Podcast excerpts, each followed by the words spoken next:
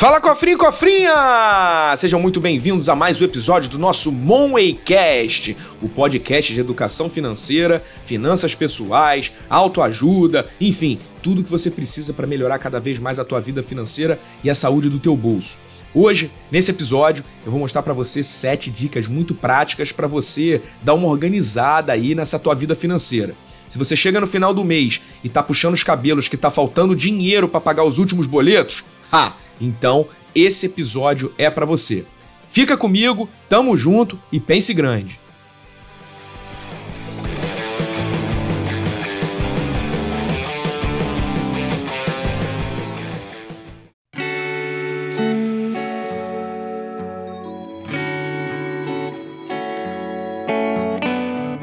Antes de começar com as dicas, eu preciso te falar o seguinte: é muito comum as pessoas acharem que organizar as finanças é ganhar mais dinheiro. Mas eu vou te falar que não é bem assim. É possível organizar as finanças independentemente de quanto você ganha. Na verdade, eu, como educador financeiro, conheço vários casos de pessoas que ganham muito bem e ainda assim a vida financeira é uma zona. Elas estão sempre correndo atrás do rabo, muitas vezes estão atoladas em dívida e também não conseguem juntar um centavo para o futuro. Então, tira isso da tua cabeça. É claro que você aumentar suas receitas pode facilitar um pouco as coisas, mas nada adianta isso acontecer sem organização. Lembra sempre que o teu orçamento de casa, ele vai sempre se dividir em três caixinhas.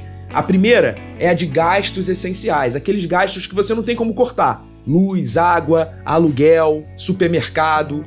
A segunda caixinha é o que você gasta com o teu estilo de vida, são gastos que eles podem ser considerados supérfluos dependendo do momento que você tá. Quando o calo aperta, você consegue cortar, sabe? Tipo academia ou então aqueles gastos no cartão de crédito. E a terceira caixa é uma caixa muito importante, que é uma parte do seu orçamento que você destina para o teu futuro. É aquele dinheirinho que você começa a poupar e aí com o tempo começa a investir. O que acontece muitas vezes é que na vida das pessoas essas caixas são todas embaralhadas e às vezes a gente estoura uma delas e muito possivelmente é a do estilo de vida. E isso faz com que tudo vire um desequilíbrio. Se você gasta muito com gastos supérfluos, falta dinheiro para você poupar, você acaba entrando em dívidas e às vezes, se a enrolação for muito grande, às vezes falta até dinheiro para gastos essenciais. E aí as pessoas ficam até devendo aluguel e um monte de coisas assim. Então presta atenção nas dicas para você organizar de vez isso na tua vida.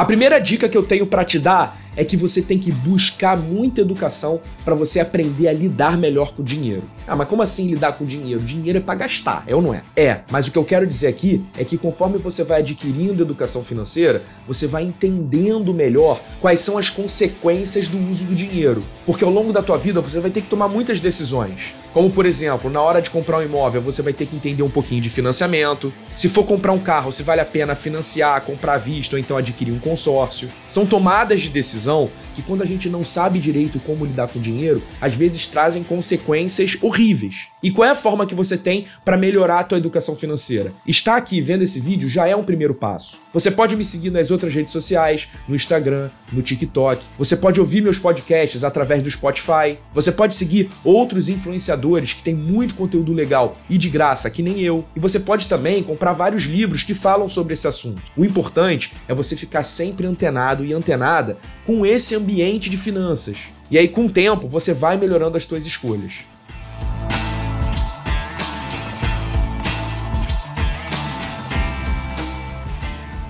A segunda dica é o autoconhecimento. É você conhecer a tua realidade financeira. Por incrível que pareça, Quase ninguém faz isso, tá? Conhecer a tua realidade financeira é você saber exatamente quanto dinheiro você tem para gastar no mês. Ou seja, se você ganha um salário, você vai ter possivelmente alguns descontos nesse salário e vai te sobrar um dinheiro. E você sempre tem que tentar gastar menos do que você ganha. Às vezes as pessoas elas não têm controle, acabam gastando mais, entrando em dívidas como cheque especial, cartão de crédito. Então esse autoconhecimento para entender até onde você pode alcançar é fundamental. A dica que eu te dou para você fazer isso é você listar tudo que você ganha e tudo que você gasta. Tentar entender se esse equilíbrio existe e, se for o caso, começar a cortar gastos supérfluos para essas coisas se encaixarem.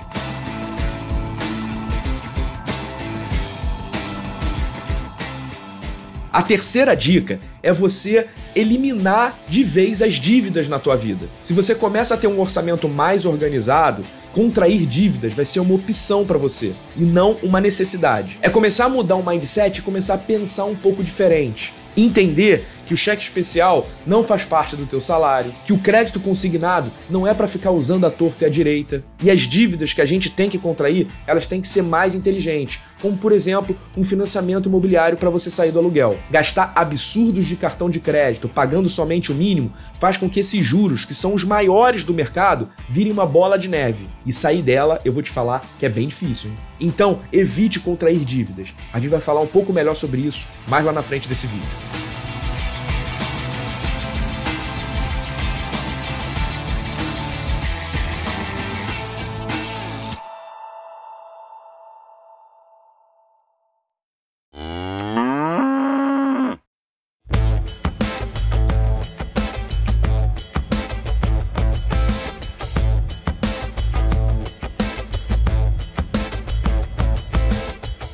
A quarta dica é você ter sempre um orçamento mensal das tuas finanças pessoais. Uma vez que lá na dica 2 eu ensinei você a ter um autoconhecimento, a você fazer um raio-x das tuas finanças, agora é importante você pegar aquilo ali, transformar num orçamento e ter uma meta todo mês de quanto ganhar, quanto gastar e quanto poupar. Eu costumo ensinar meus alunos uma regrinha que eu chamo de 60, 25, 15. Ou seja, é você pegar o teu orçamento e dividir naquelas três caixas. Lembra que eu falei no início? 60% você vai destinar para gastos essenciais, 25% você vai destinar para os teus gastos com estilo de vida e você sempre vai separar 15% para o teu futuro, que é aquela grana que você vai poupar. Tentando manter isso uma rotina no teu mês, dificilmente você vai sair da linha.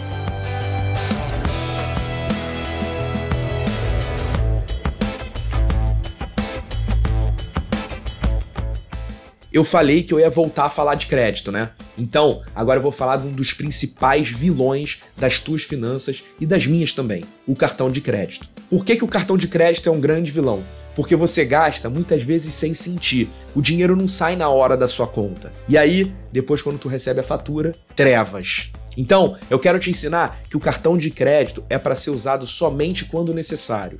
Agora não é hora de se preocupar em benefícios, em milhas, em cashback. Lembra que você está querendo se organizar. Então não adianta ter todos esses benefícios se no final você pagar o mínimo e se enrolar em juros. Então pega o teu cartão de crédito e utiliza só para compras estratégicas. E eu vou te explicar o que, que são compras estratégicas. São compras em que você não faz ao longo do teu cotidiano, toda hora. Ah, sei lá, tua geladeira queimou você vai comprar outra no crédito. Passagem aérea para fazer uma viagem, você vai comprar no crédito. Agora, ficar comprando chiclete, sorvetinho, ou então às vezes até uma roupa que no mês que vem você vai comprar outra e ficar acumulando parcela, essa é a grande cilada do cartão de crédito. Outra coisa muito importante é que o teu cartão, ele não pode ter um limite astronômico muito maior do que o seu salário. Eu até costumo dizer que o ideal é ser metade do teu salário esse limite, porque quanto maior o limite, mais você gasta. E quanto mais você gasta, mais dificuldade você tem de pagar. Ah, e uma última coisa: tenta ter no máximo um ou dois cartões na carteira. Tem gente que tem mais de 10 cartões. Imagina controlar tudo isso. Tem que ser PhD em finanças pessoais, né?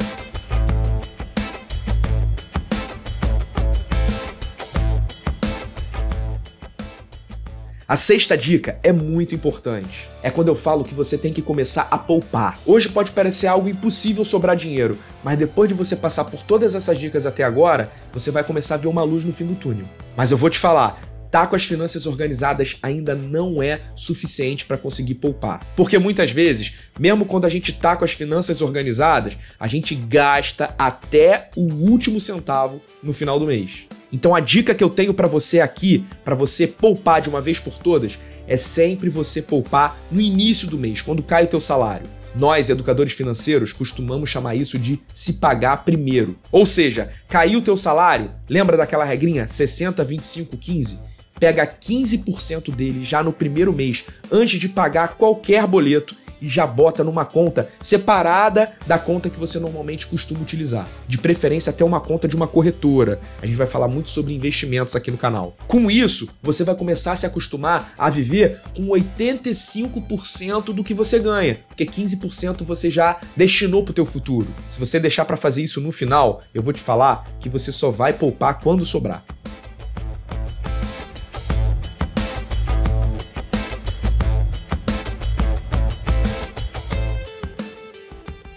E a sete última dica que eu tenho para te dar é você se preocupar em ter uma reserva de emergência. Quando você começar a poupar dinheiro, o teu próximo passo é aprender a investir esse dinheiro. Mas antes de investir, é importante uma parte desse dinheiro que você poupou ficar numa aplicação de baixo risco e de alta liquidez, ou seja, que você consiga resgatar esse dinheiro a qualquer momento. Essa aplicação é a chamada reserva de emergência. Uma reserva de emergência ideal é você conseguir poupar pelo menos seis meses dos teus gastos. Então, assim, se você tem gastos de dois mil reais mensais, o ideal é que você tenha pelo menos 12 mil reais numa aplicação de baixíssimo risco e que você possa tirar a hora que você quiser. Essa reserva vai servir principalmente para você não ter que se endividar caso aconteça alguma coisa. Sei lá, você bateu com o carro, ou então você perdeu o emprego, e aí você vai ter pelo menos seis meses com as suas contas garantidas para poder ter calma e se planejar. Quando você não tem uma reserva de emergência, o que, que acontece? Você tem que recorrer ao crédito para poder salvar a tua pele. E crédito, você já sabe, né? Tem juros. E não são baixos não, hein?